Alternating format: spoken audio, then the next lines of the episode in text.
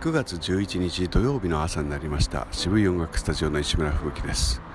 ここでこうして喋るのも慣れてきたものですけれども、えー、マイクには近づいた方がいいんではないかということが最近分かってきました、えー、土曜日の朝です、えー、雨は降っておらず大変、え快適な、え朝になっております、